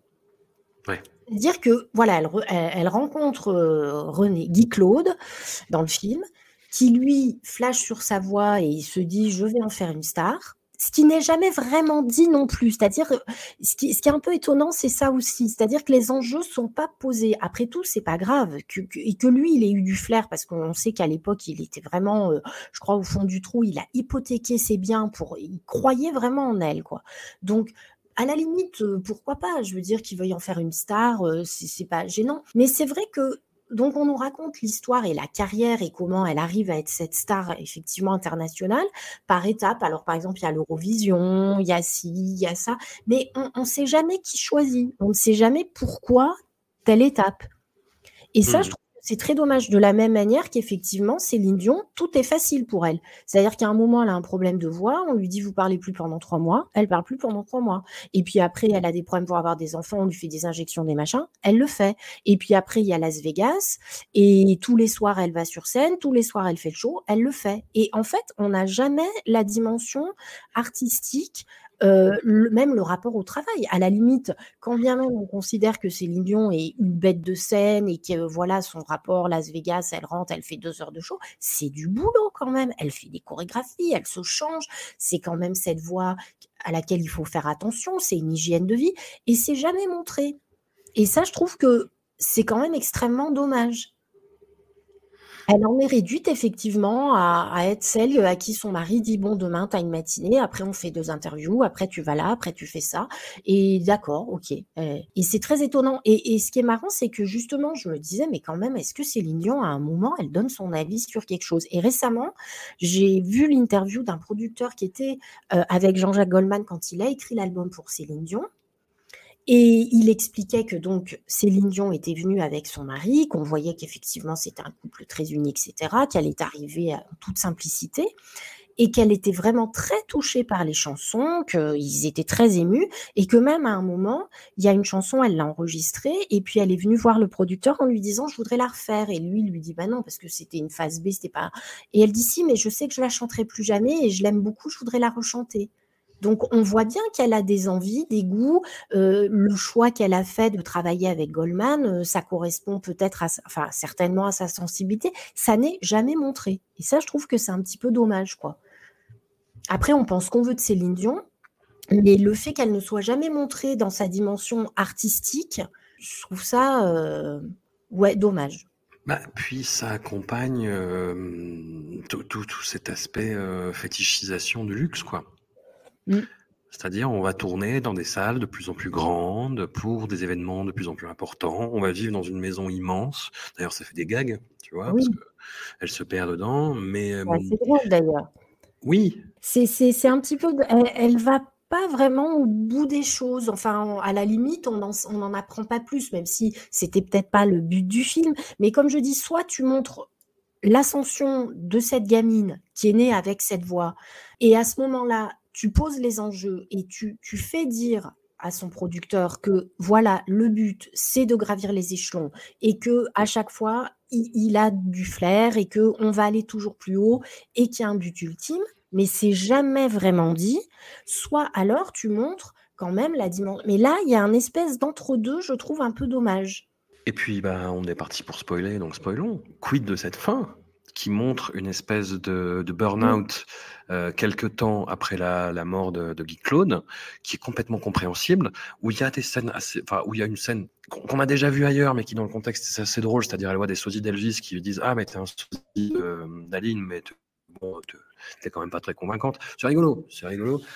Mais euh, et puis le fait qu'elle revienne et qu'elle chante cette chanson sur le fait euh, d'être une artiste populaire euh, avec apparemment une espèce de rage. Mais enfin, je me suis dit bon, elle, essaie de raccrocher une espèce de discours à la fin, mais qui aboutit sur pas grand chose, quoi. Mmh. Puis qu'elle a pas du tout mis en qu'elle a pas du tout montré avant. C'est-à-dire qu'on on a une Céline Dion qui, comme je dis, qui se plie à tout tout le temps qui, fait tout ce qu'on lui demande de faire, euh, qui monte sur scène euh, vite vite, enfin qui fait ses shows, puis le lendemain là avec son gosse, qui a tout, enfin, mais qui voilà. Et puis tout d'un coup, on a cette image effectivement à la fin d'une Céline Dion qui quelque part euh, voudrait montrer autre chose d'elle et qui ressent une certaine lassitude et une certaine fatigue à tout ça. Mais de la même manière aussi que la mort de, de Guy Claude, euh, elle, est, elle est complètement évacuée. Enfin, je sais pas si à un moment ils se sont dit on a pris trop de temps ou je sais pas quoi. Mais alors le truc ça arrive, bim bam boum quoi. J'ai pas trop compris, même si euh, c'était pas le sujet du film, c'est quand même traité de façon très anecdotique. Enfin, il y a, y a, y a, ouais, il y a des, il y a des petits problèmes comme ça. Après, c'est vrai que moi par exemple la scène aussi où quand elle commence sa carrière, qu'elle a une chanson qui cartonne au Vatican, ça m'a ça m'a fait rire quoi. Quand tout le monde répète au Vatican, où ça donc? Au Vatican. Bon voilà, en plus je trouve qu'elle a été euh, assez euh, fine parce que elle ne tourne pas en dérision l'accent canadien systématiquement, etc. Euh, alors que effectivement les personnages parlent avec cet accent. Mais je trouve que cette petite scène autour du Vatican, ça, m'a fait rigoler quoi. Il y a des petits goûts. Effectivement, la scène où elle se perd dans sa maison, il y a le naturel de Valérie Lemercier, c'est ce, côté complètement improbable qui est, qui est assez euh, marrant quoi. Et dernier hum, concurrent à ce titre de meilleur film, il y a dans cette cérémonie une fracture. Il y a la fracture de Catherine Corsini euh, que tu as vu du coup? Tout à fait. Tout à fait. Film qui essaye euh, de capter le moment gilet jaune. Mm. qui essaye de capter le moment gilet jaune, qui essaye de parler euh, de la déréliction des services publics, du fait que l'hôpital s'effondre parfois littéralement, que les classes euh, en dessous de la classe moyenne, hein, on est vraiment, euh, à part le, le couple de, interprété par Marina Foïs et Valérie Tedeschi, on est sur des personnes euh, de, de peu descendants, comme dirait des tocards, et hum, qui essayent vraiment de se, de se, rencontrer, de rencontrer de la France en fait d'Emmanuel Macron dans un même lieu, de se faire se télescoper plusieurs problématiques sociales. Et hum, comme souvent, dans, dans le cinéma français euh, contemporain. On a l'impression de grands bourgeois qui se baladent dans les thématiques sociales comme elles vont au zoo. Je ne sais pas si ça t'a fait ça, c'est un peu violent, je suis désolé de le dire comme ça, mais euh, voilà, le, fait de, de, de, mélanger acteurs professionnels et amateurs aussi, c'est, enfin, c'est tout fait un petit peu toc et affecté dans ce film, j'ai trouvé. Bah, c'est-à-dire que hum, je trouve que toutes les scènes euh, qui donnent à voir le fonctionnement de l'hôpital, qui donc euh, se retrouvent, qu'on va voir, qu'on va suivre, enfin on va se retrouver, je vais y arriver, à l'intérieur des urgences d'un hôpital pendant des manifestations de gilets jaunes, je trouve que toutes les scènes comme ça qui, qui, montrent les soignants, qui montrent le fonctionnement, qui montrent la panique, etc., sont très bien faites. Euh, effectivement, euh, je ne sais plus dans quel hôpital elle a tourné, mais voilà, si tu as déjà mis les pieds dans des urgences, c'est exactement ça. Je trouve qu'il y a une vraie justesse. Euh, L'actrice euh, Aïssatou Diallo, euh, qui a eu le, le César du meilleur second rôle, est formidable tous les soignants, je trouve, euh, sont, très très bien. Après, le problème, c'est qu'elle a voulu mettre des acteurs connus pour quand même un peu attirer le spectateur. Euh, c'était pas un document, elle voulait pas faire un documentaire, etc. Sauf que ce les acteurs qu'elle choisit, enfin c'est pas tellement les acteurs, mais ce qu'ils ont à raconter et ce à quoi ils servent, c'est-à-dire une espèce de confrontation entre un gilet jaune qui se retrouve aux urgences, donc interprété par Pio Marmaille, et puis ce couple de lesbiennes, donc joué par Marina Foïs et Valeria Bruni Tedeschi, et elle, Valeria, elle elle s'est cassée la figure, elle s'est pété le bras, elle se retrouve là. Euh, ça donne lieu à des dialogues confondants de bêtises. Ouais ça ne sert à rien ce qu'ils disent. Hein. Franchement, c'est une opposition euh, frontale, justement. Puis on marmaille, ouais, mais vous les bourgeois, ouais, Macron. Enfin, ça n'a aucun intérêt, quoi. Et je trouve que c'est vraiment très dommage parce que je trouve que par contre, toutes les scènes qui, qui montrent les soignants en action, ou, même par exemple cette fille euh, qui tout d'un coup, vers la fin du film, a vraiment du mal à respirer, qui depuis le début minimise, se retrouve aux urgences et qui va passer un scanner et qui raconte ce qui lui est arrivé et qu'elle s'est fait plaquer par terre, etc. Et on sent le traumatisme et la violence. Et puis ce soignant qui lui dit, vous inquiétez pas, vous êtes en sécurité, on va s'occuper de vous. C'est une très jolie scène sans être mièvre. Je trouve que voilà, ça, montre tous ces moments de vie que tout le monde traverse, euh, comme aussi euh, Aïssatou, comme je disais, qui elle-même laisse sa fille malade à son mari et qui euh, euh, sacrifie en quelque sorte euh, sa vie personnelle pour une cinquième nuit de garde aux, urgences. Donc je trouve que ça c'est très bien montré et, très bien fait. Mais alors par contre on se fout, enfin, se fout complètement des histoires entre Marina Foïs et sa copine. Quoi. Franchement. Bah, en plus le personnage de Valéria Boniteski, comme tu le dis, en fait elle s'est juste cassé la gueule dans la rue. Et en fait, tout le film passe son temps à appuyer sur sa blessure pour qu'elle reste dans le champ, en fait. Mm. C'est super pénible, en fait, au bout d'un moment. Parce que son personnage n'amène pas grand-chose, vraiment. Enfin, c'est juste un espèce de, spectateur euh, qui, qui, regarde la souffrance humaine comme elle serait au spectacle, en fait. Alors, je dis pas que ça n'existe pas, malheureusement, des gens comme ça, hein, qui ne sont pas soignés avant les autres, qui comprennent pas qu'il y ait d'autres gens avant eux, qui sont dans leur monde, qui se font tout un, une montagne d'un bras cassé. Enfin, effectivement. Mais je trouve que la mayonnaise ne prend pas, en fait, et qu'on a vraiment cette impression d'une espèce de toile de fond euh, quasi documentaire et, et, un espèce d'hommage aux soignants et, et, une volonté de montrer, avec aussi cette opposition avec la police, quand un chef des urgences prend sur lui de dire on va faire rentrer les, gens parce que dehors il y a des lacrymos et tant pis pour les conséquences. Donc je trouve qu'il y a des, voilà des partis pris, etc. Mais sur cette toile de fond, on vient mettre des acteurs connus pour une espèce de confrontation qui, est vraiment euh, qui est vraiment pas terrible quoi. Et puis Omar mmh. bon, il est sympa, mais voilà, c'est la caricature du gilet jaune en colère, euh, qui pensait qu'il allait, euh, que Macron allait venir lui parler. Enfin, sérieusement, quoi. Ouais. On passe aux, autres films qui n'étaient pas dans cette catégorie. Bah, celui qui a été le plus polémique, entre guillemets, parce que dans les faits, on s'en fout un peu. Titane de Julia Ducournau. Alors là, ah, grande discussion sur le fait qu'il ne soit pas nommé en meilleur film. Mais après, il a eu la Palme d'Or à Cannes, mais c'était euh, comme beaucoup de, festivals, en fait. C'est très circonstanciel. Ce, ce, genre de récompense. Titane a eu le prix, pas parce que c'est un film dans l'air du temps, mais parce que c'était le bon jury pour ça, en fait. Mmh. On a, as surtout apparemment Mylène Farmer qui a beaucoup poussé, qui est fan de cinéma de genre et qui a beaucoup poussé pour que ce film soit récompensé. Il y avait, outre Spike Lee, beaucoup de personnes dans le jury qui étaient sensibles au cinéma de genre, qui ont toujours flirté avec, comme Titan flirte avec le, cinéma de genre.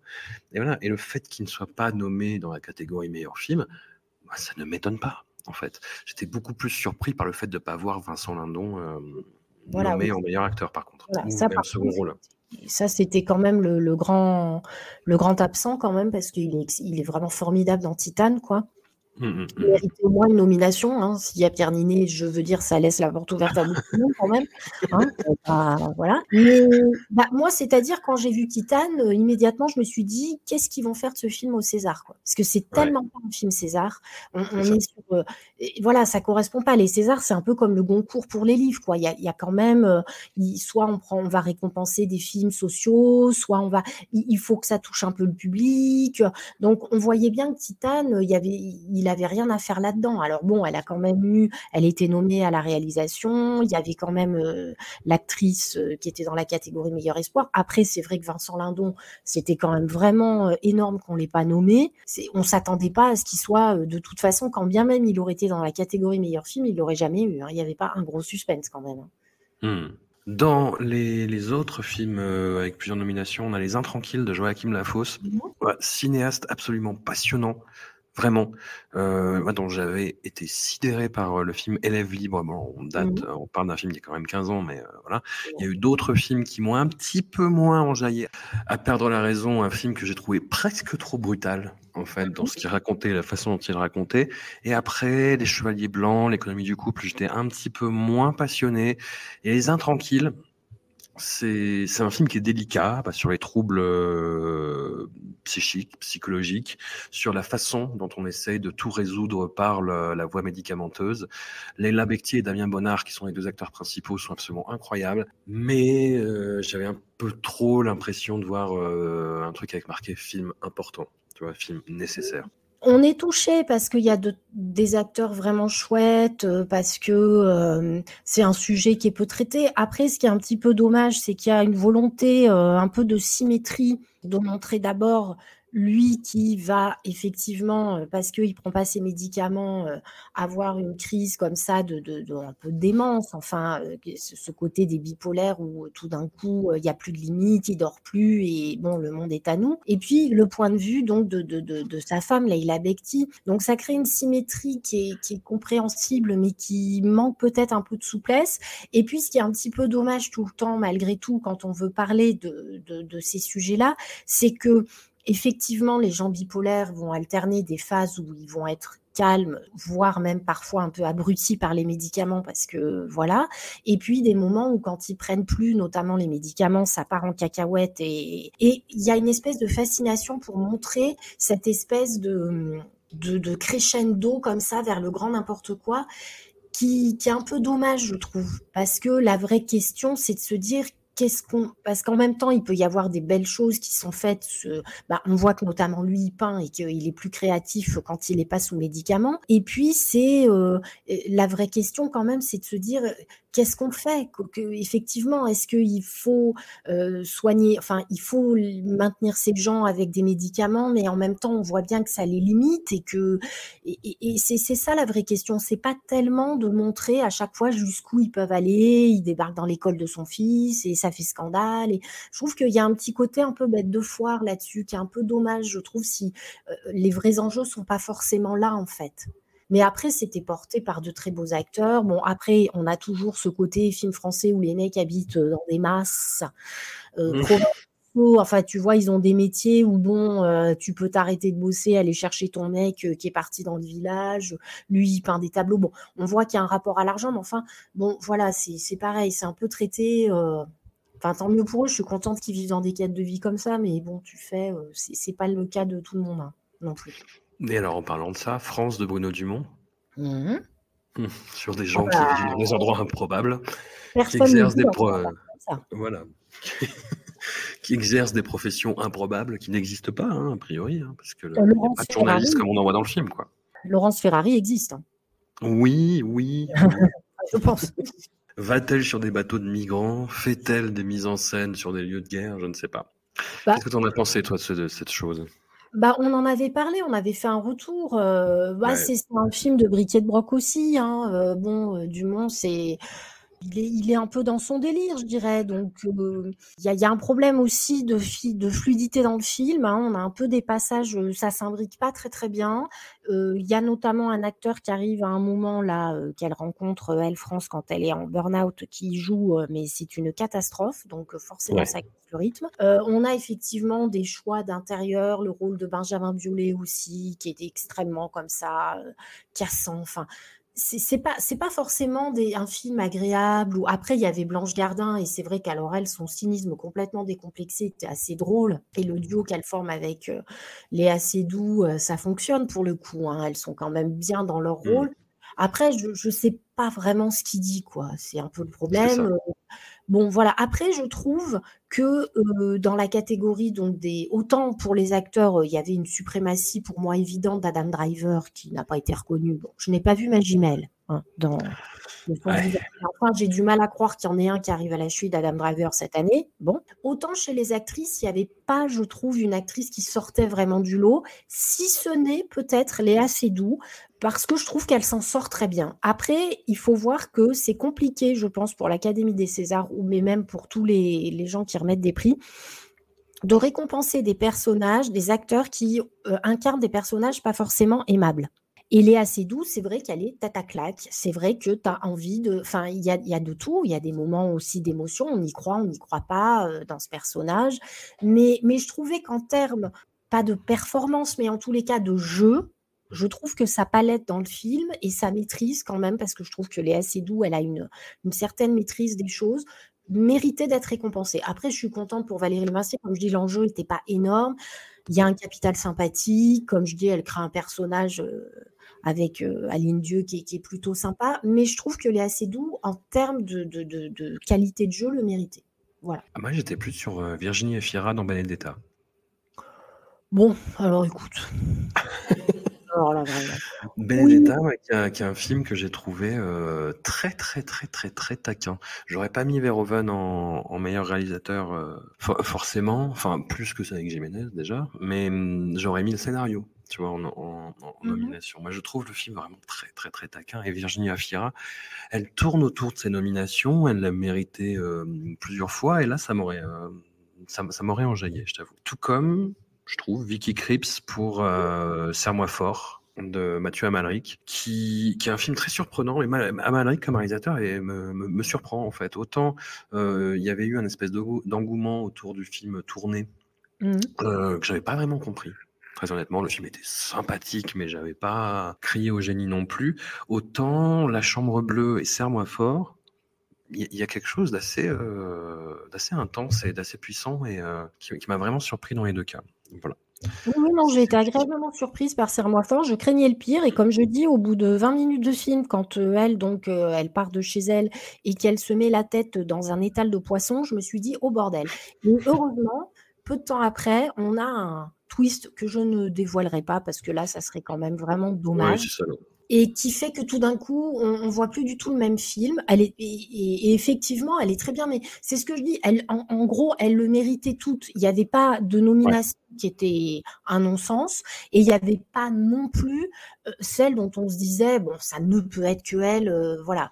Après, moi, euh, Virginie Fira, oui. Benedetta, je suis pas super fan. C'est un film un peu trop solaire pour moi. C'est-à-dire que moi, le personnage qui m'a vraiment plus dans Benedetta, c'est Charlotte Rampling, tu vois. J'étais plus sur une tonalité comme ça, avec un regard sombre, la paupière qui tombe, et tu vois. Donc ce côté très solaire et très, euh, bah oui, on, on enjaille euh, dans la religion et tout, ça, ça m'a moins touché, quoi. Je m'attendais à autre chose de Verhoeven, mais peut-être aussi parce qu'à Cannes, ils nous ont fait tout un flanc sur euh, quelques scènes de sexualité. Enfin, ça va, quoi, quand tu vois le film les gars. Ça, c'est le côté Kian. Euh, ils arrivent tous, euh, c'est tous des vierges effarouchés. Il n'y a jamais eu de film avant. Ils n'ont jamais rien vu. bah, toujours Bac Nord, la scène d'action. Hein, mais, sinon, elle le méritait toute. Quoi. Il y a, ça m'aurait dérangé aucune des actrices, en fait. Eh ben, on va passer, on va passer aux acteurs. Ah bah. du coup, euh, moi j'ai vu de son vivant de Emmanuel Berco, euh, cinéaste euh, inégal, mais qui réserve, c'est vrai, souvent en fait de très très très bonnes compositions à Benoît Magimel. Benoît Magimel, on a et je pense pas nous les derniers. On a beaucoup euh, ricané euh, sur euh, Benoît Magimel, sur le ah. fait que c'était un, individu intense avec des démons et qui parfois pouvait devenir une espèce de Nicolas Cage français dans la série Marseille notamment. je, moi, je me suis jamais remis de, de, cette réplique où il parle de Zob et de Picasso sous la douche. Voilà. Bah, on s'en remettra jamais. Puis il y a eu son passage chez Olivier Marchal aussi, quand même. Hein. Il y a eu ça, effectivement. Il y a eu, il Truon. Il y a eu, il y a eu beaucoup d'os, hein, quand même, sur euh, sur Bebe. Et puis, bah après, moi, je pense que ça t'a fait la même chose, mais le, de voir la, douleur, la douleur ah. de Emmanuel Finkel que tu citais tout à l'heure, où Magimel est absolument mais incroyable où il joue un collabo qui essaye de retourner euh, le, personnage de Mélanie Thierry plus ou moins pour lui donner accès à son mari. Il est mais, mais, il est fou dans ce film. Il est incroyable, vraiment. Et de son vivant, c'est un film moi qui me pose souci parce qu'il est plein de bonnes intentions. C'est-à-dire qu'il y a, comme dans la fracture, un mélange d'acteurs amateurs. Et en l'occurrence, là, c'est, mais c'est un, c'est un, un, acteur amateur qui, qui, qui, est vraiment saisissant.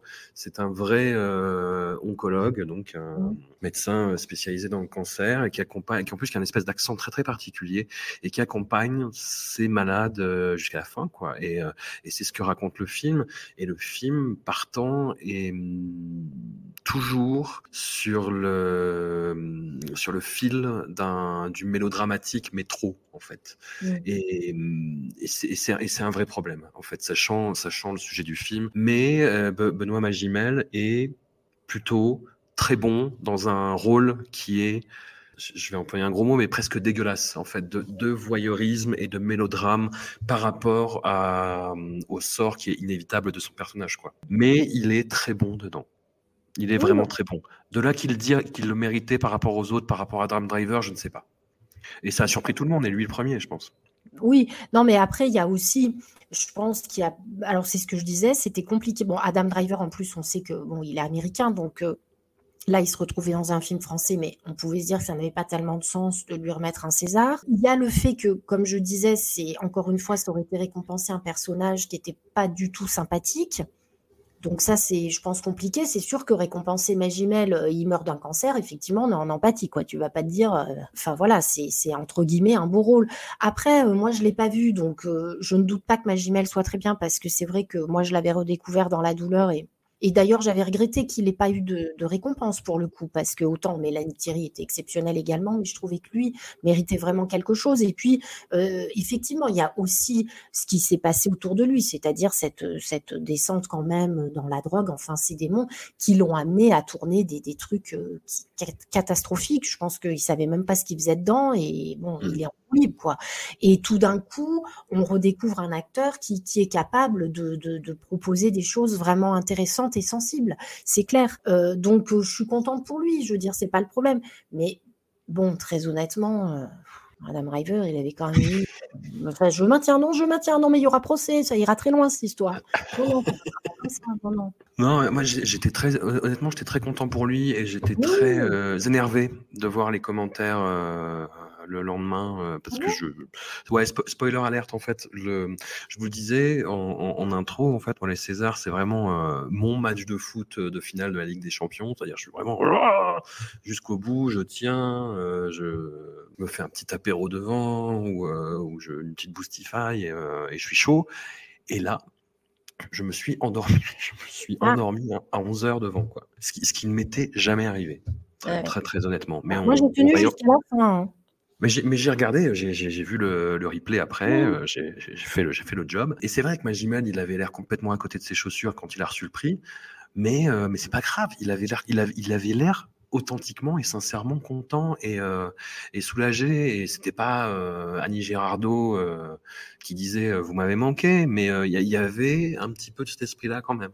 Tu vois. Ah oui, non mais. Et, Effectivement, il y avait une sincérité, même quand il dit à sa femme si elle n'était pas là, enfin, je, ne serais pas là si elle n'était pas dans ma vie. Je pense qu'il parle de choses euh, sérieuses. Enfin, je pense qu'elle l'a vraiment aidé euh, dans des moments qui, étaient, qui doivent être difficiles.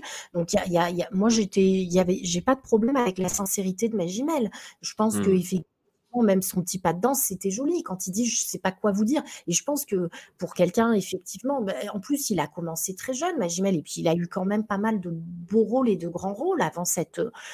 Cette, cet enquillage de films et de la série Marseille, enfin c'était cette catastrophe où il s'est quand même perdu.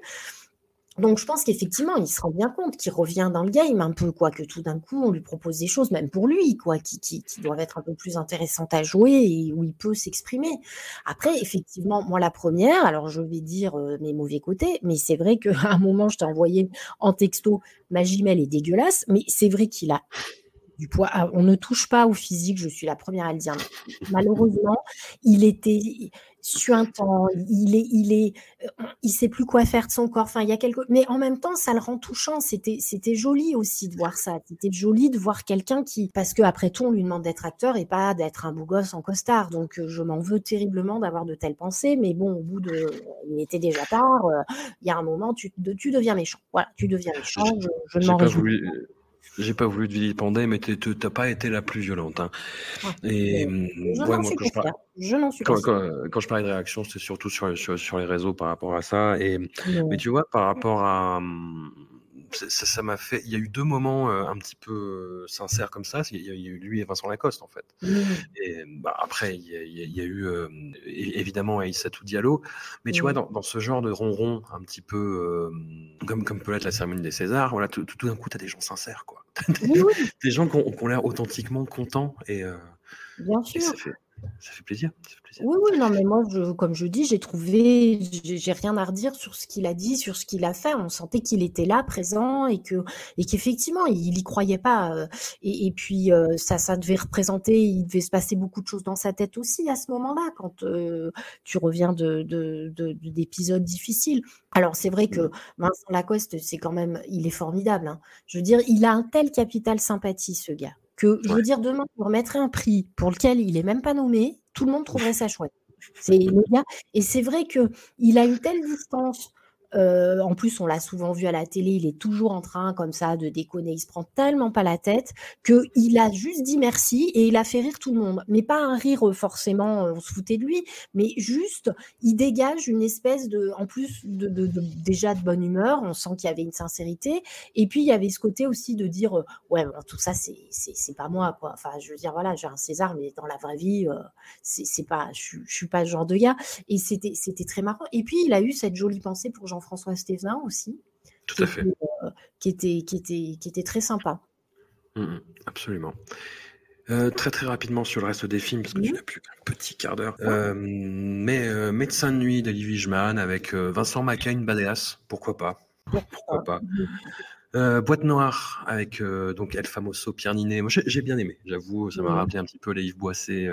Mmh des années 70-80 avec un côté un peu bon, la fin est pas ouf mais, euh, mais voilà. Il y avait un très très très gros level dans la catégorie meilleur premier film euh, avec les magnétiques qui est vraiment incroyable Gagarin qui est ouf La Nuée qui est très bon euh, La Panthère de neige qui est très beau. Après j'ai pas mmh. trop enfin je me suis pas vraiment énervé sur le film comme certains ont pu le faire. Et Slalom de Charine Favier qui est bon faut avoir le moral pour y aller mais le film très, très, très, impressionnant.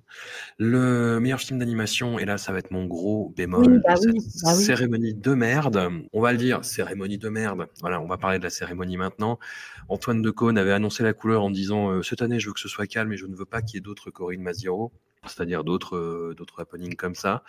Et ça a été, euh, je, bah, tu, peux me corriger ou pas, mais il a fait neuf cérémonies, je crois, Antoine Decaune, que j'ai dû, qu'on a dû tous les deux tout voir.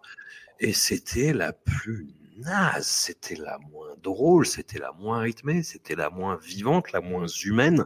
C'était, euh, allez, on calme le jeu. Cette année, on dit que rien du tout. C'était service minimum, quoi. Ah, c'était. Euh, Il était venu pour remettre des prix.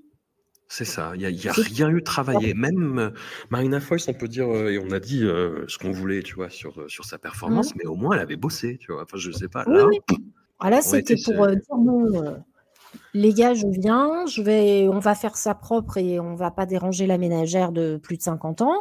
Et voilà quoi, c'était, il n'y avait pas de partie créative à part bon, à la limite euh, son sketch d'entrée, euh, le fait qu'il arrive sur scène avec un filin, mais c'est à peu près tout. C'était nul, c'était ah, oui. drôle. Quand on se souvient de Valérie Lemercier qui avait refait la chorégraphie de Rabbi Jacob, euh, qui avait fait plein de, de, sketchs, enfin voilà, je veux dire, tu peux quand même, qui ne veuille pas euh, un truc politique, etc., très bien, mais après, tu peux quand même assurer le show, tu peux quand même essayer de te dire, on va faire un spectacle, on va proposer des choses, ça marche ou ça marche pas. Mais là, il n'y avait pas de proposition, en fait. Il y avait que dalle. Il y avait que dalle il y avait cette espèce de d'assaise vers lequel euh, les Oscars euh, se, sont dirigés ces dernières années, tu vois, avec le fait qu'il faut raccourcir les discours. Enfin, pas tous, hein, d'ailleurs. Pas tous les discours, mais euh, moi, c'est ça qui m'a vraiment foutu hors de moi. C'est la, récompense pour meilleur film d'animation. Alors, tu vois, tu vois, ils mettent tout dans le même sac, ils font des récompenses super vite. C'était Le Sommet des Dieux de Patrick Imbert, qui est un film magnifique, que j'ai vu au cinéma, le sujet m'inspirait pas grand-chose, mais j'ai été bluffé euh, par la mise en scène, par l'animation, par euh, l'écriture, par euh, l'incarnation vocale. C'est un, accomplissement artistique absolument dingue, dont avec tout le respect que j'ai pu avoir pour Antoine Decaune, il ne sera jamais capable en tant que metteur en scène. D'accord? Mmh. Les choses soient très claires. Et qu'on envoie en fait la musique à partir de la deuxième personne qui se met à parler sur quatre, le manque de putain de respect Mmh. Le putain de manque de respect pour le travail qui a été accompli, pour l'accomplissement artistique absolument incroyable qu'est ce film. Mais j'avais envie de hurler, en fait, quoi. Avec deux cônes qui, met, se met à salle d'avoir la poche en disant de tirer sur le bureau en disant ah, c'est trop long, arrêtez. Et, les mecs, en plus, ils font pas un discours de 10 minutes non plus, quoi. Enfin, ça, j'étais hors de moi. J'étais vraiment hors de moi, quoi. En plus, euh, comme l'a dit très justement un des intervenants, euh, bah, eux, dans le film d'animation, ils n'ont pas le son, ils n'ont pas le montage, ils n'ont pas la musique. C'est un prix euh, qui récompense le meilleur film d'animation, point barre. Quand on voit tout le travail qu'il y a derrière, c'est un peu juste, quoi. C'est vrai que, comme l'a rappelé aussi très justement un autre intervenant, un film d'animation, c'est du cinéma, hein, c'est un film. C'est ça, ça ne devrait pas être une catégorie à part. Voilà, donc déjà, et puis en plus, bah, d'autant plus pour ceux qui, avaient gagné, c'est des gens qui ne vont pas vivre ça. Enfin, je leur souhaite, hein, mais dix fois dans leur vie. Je veux dire, c'est pas des gens qui ont accès à des plateaux télé, c'est pas des gens à qui on demande de raconter tout le travail qu'ils ont fourni. Donc, c'était leur moment à eux, et encore plus que, par exemple, ma Gimel, qui après va enchaîner des plateaux télé, des interviews, aura tout le temps de débriefer, etc. Eux, ils n'auront pas tout ça, donc on leur laisse leur moment. Je veux dire, c'est en plus, on sait très bien que le cinéma d'animation, c'est un boulot de dingue quand on voit aujourd'hui euh, ce qu'ils arrivent à faire. Donc, c'était complètement injustifié. il y avait ce côté, euh, effectivement, si euh, une star monopolise la parole, à la limite, on va la taquiner, mais bon, voilà. Et puis vous, on n'en a rien à foutre, vous êtes trop long, c'est dégueulasse, quoi c'est, enfin, voilà, c'est comme tous ceux qui ont des Césars techniques. Enfin, d'ailleurs, il y en a un, ça m'a fait rire, celui qui a eu, je crois, les costumes pour le film de Gianoli, qui a bien fait comprendre qu'il en avait bien chié quand même et qu'il mmh. avait bien mérité son César. Ce qui, était, euh, ce qui était quand même une manière de dire que ça n'avait pas été euh, forcément euh, que du bonheur, comme il disait à la maternité. Mais je trouve que voilà, ces catégories-là, c'est des gens qu'on voit beaucoup moins et qui font un travail de dingue et qu'on leur laisse leurs cinq minutes sur la scène des Césars, quoi c'est plus que, comme je dis, plus que d'autres qui, passent leur temps partout. Plus que, José Garcia et ses mariachis pour vendre son rosé. Qu'est-ce que c'était? Alors ça c'est pareil, même la bataille, même le, la battle, on va dire, José Garcia de Cône, on pensait que ça allait fuser les numéros de téléphone, les bordels et tout, ça a été réduit à trois mariachis, trois sur scène. Tu fais, mais si c'était pour faire ça, laisser du temps aux gens qui veulent parler, hein. C'était complètement nul leur truc. Là aussi, c'était ni fait ni à faire, quoi. C'était pour dire on va faire un petit clin d'œil.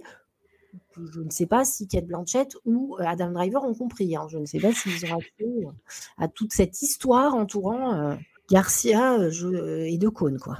Non, non, c'était pathétique. Le happening de Marie Saint-Filtre aussi. Alors c'était très amusant parce que lors de la retransmission, bah, on, a deviné ce qu'elle faisait vaguement. On a vu la panique d'Antoine de Caunes en fait à ce moment-là. Et je sais pas si tu l'as perçu pareil, mais en fait, il a juste regardé, il a fait Ah, c'est juste son cul, il n'y a pas de message politique marqué, c'est bon. Et il a fait son espèce de speech non drôle derrière, avec un sourire satisfait. Je lui dis, ça, ça, part très mal parce qu'elle a fait ça au début. Hein. Et tous les sketchs ont été un peu euh, à l'avenant, en fait. Hein. Elle a trouvé le ton de la cérémonie, bizarrement. Cette... Euh. Bah, encore le petit film avec euh, Clotilde M et qui se termine par Faites tourner les actrices de plus de 37 ans, je trouvais ça sympa. Oui, oui, oui, oui, ça a Ça mangeait pas de temps, mais enfin, c'était, voilà, c'était si, si Oui, mais derrière, tu avais euh, le sketch de Guillaume Gallienne. Oui, bon, bah ça, forcément, mais bah, c'est autour du bâton. Euh, oui, non, mais voilà, non, mais c'était service minimum, c'était, euh, voilà, c'était pour dire on fait la cérémonie, de quoi on y vient, mais bon, voilà, on va pas trop, on va pas trop se fatiguer. C'est vrai que c'est quand même extrêmement dommage de pas avoir plus d'implication quand même dans une cérémonie comme ça, quoi. Et puis, moi, il y a les, euh, les hommages aux disparus que je trouve des moments toujours très, euh, oui, très, très, très, très, très, très, incompréhensibles. Il y a, il y a eu celui de Xavier Dolan qui était, euh, qui était émouvant et qui était presque impudique. Mais en même temps, enfin, c'est, c'est, c'est, compliqué d'avoir de, la pudeur vu, vu en plus le, le, le, rapport qu'ils avaient tous les deux. Il avait déjà, il s'était déjà exprimé, il avait accepté le, le, César en son nom, si je me rappelle bien. Et c'était déjà très émouvant plus que ces, manifestations euh, émotionnelles-là, c'est plus ces espèces de montages. Tu sais, où on balance tout d'un, tout d'un, tout d'un bloc, euh, où on oublie des gens, tu vois, mmh. par exemple, aussi. Bah, c'est-à-dire que ce qui a été quand même, je trouve, très, très critiquable, c'est donc il y a eu l'hommage à Gaspard Huliel, enfin, il y avait des images, et tout d'un coup, on a eu Tavernier. Mais on a eu trois extraits de films de Tavernier, et je pense que Tavernier méritait plus que ça quand même.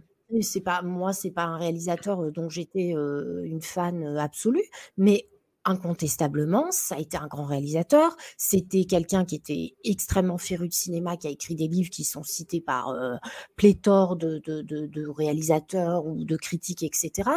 C'était quelqu'un qui vivait cinéma vraiment, quoi, qui était très impliqué. Je pense que de la même manière que Xavier Dolan euh, a rendu hommage à Gaspard Huliel, peut-être qu'on aurait pu demander à Philippe Torreton ou à je ne sais pas qui, euh, de rendre un hommage euh, quand même un peu plus appuyé à Bertrand Tavernier, quoi. Ça se justifiait quand même. Et là, euh, il y a eu trois extraits de films, il n'y avait même pas ouais, l'intégralité de, de, ces films, je pense, et c'était balancé comme ça sans qu'on revienne dessus. Tu fais quand même, les gars, quoi.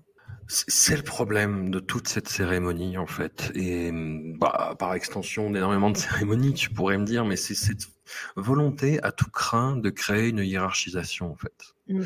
De sélectionner les meilleurs et de choisir le meilleur du meilleur. Et entre ces meilleurs du meilleur, de dire, bah, il y en a qui ont plus d'importance, il y en a qu'on va euh, interrompre au bout de deux minutes parce qu'on s'en fout, c'est de l'animation.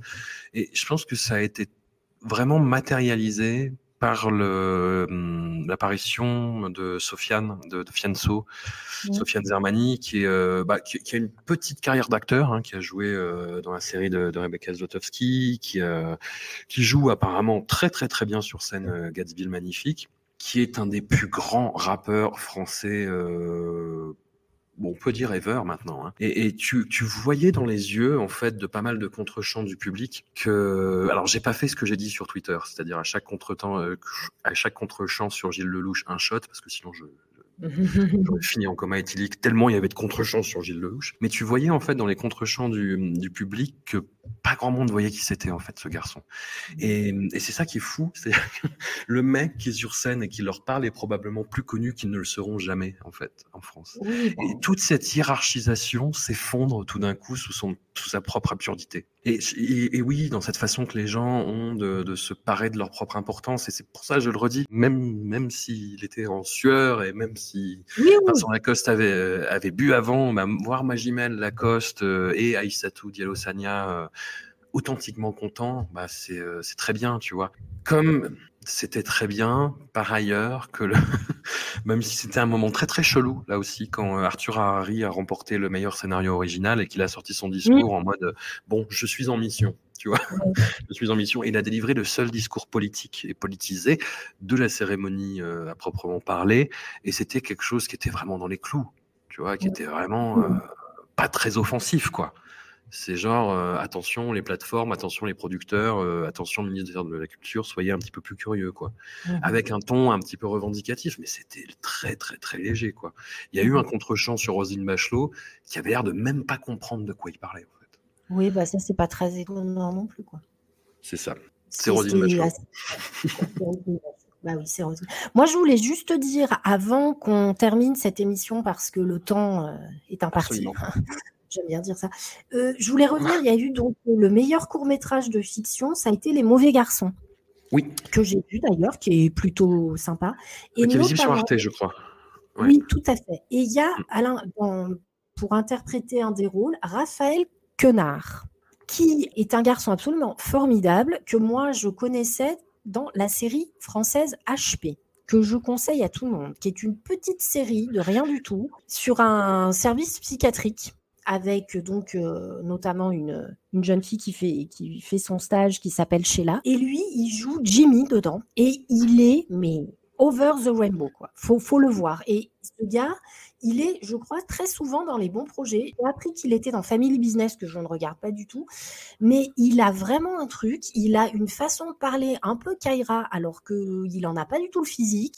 Il y a quelque chose de très étrange. Dans HP, il sort les pires répliques de la Terre. Il est waouh, il est sans limite. Mais c'est un gars que je trouve extrêmement intéressant et j'espère qu'un de ces quatre, on va le voir dans des projets euh, où on va pouvoir euh, mettre en lumière cette dimension, ce potentiel qu'il a. Mais HP, je conseille. Hein. Très très bonne. Très très bonne petite série avec une chef de service qui est assez magnifique aussi. Les dialogues sont très bien écrits, c'est très drôle, très perché et plutôt très bienveillant justement sur les, la maladie mentale. C'est ce que je disais, c'est c'est pas du tout vu comme dans les, les intranquilles, même si j'aime bien le film quand même. Là, on, on a du respect et de l'écoute pour euh, les gens qui sont un peu partis ailleurs, quoi. Il est aussi, euh, Raphaël Connard, dans euh, mon gros coup de cœur euh, rom-com français de l'an dernier, Fragile, Ah d'Emma oui, Benestan. Il joue un des potes du héros et effectivement, chaque fois qu'il est dans une scène et qu'il se met à parler, il vole la scène. Quoi. Ah mais il a, il a un potentiel, ce gars, assez incroyable et j'espère vraiment que euh, il- on va lui donner un rôle à la hauteur de ses capacités parce qu'il a vraiment un truc, quoi. Hmm. Elodie, un immense merci. On regardera la cérémonie des Césars l'an prochain, on va pas se mentir. Bien sûr. S'il y en a encore une, hein, parce que bon, vu les scores en plus fait cette année, je pense que ça va devenir très compliqué les Césars hein, quand même. C'est ça. Ce sera sur euh, Twitch, je sais pas. On verra. Un immense merci à toi et puis à tout bientôt. Bon bien.